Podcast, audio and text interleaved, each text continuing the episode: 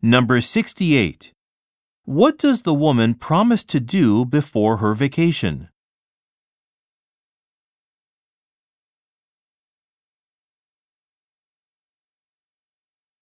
Number 69. Look at the graphic. Which cruise will the woman depart on?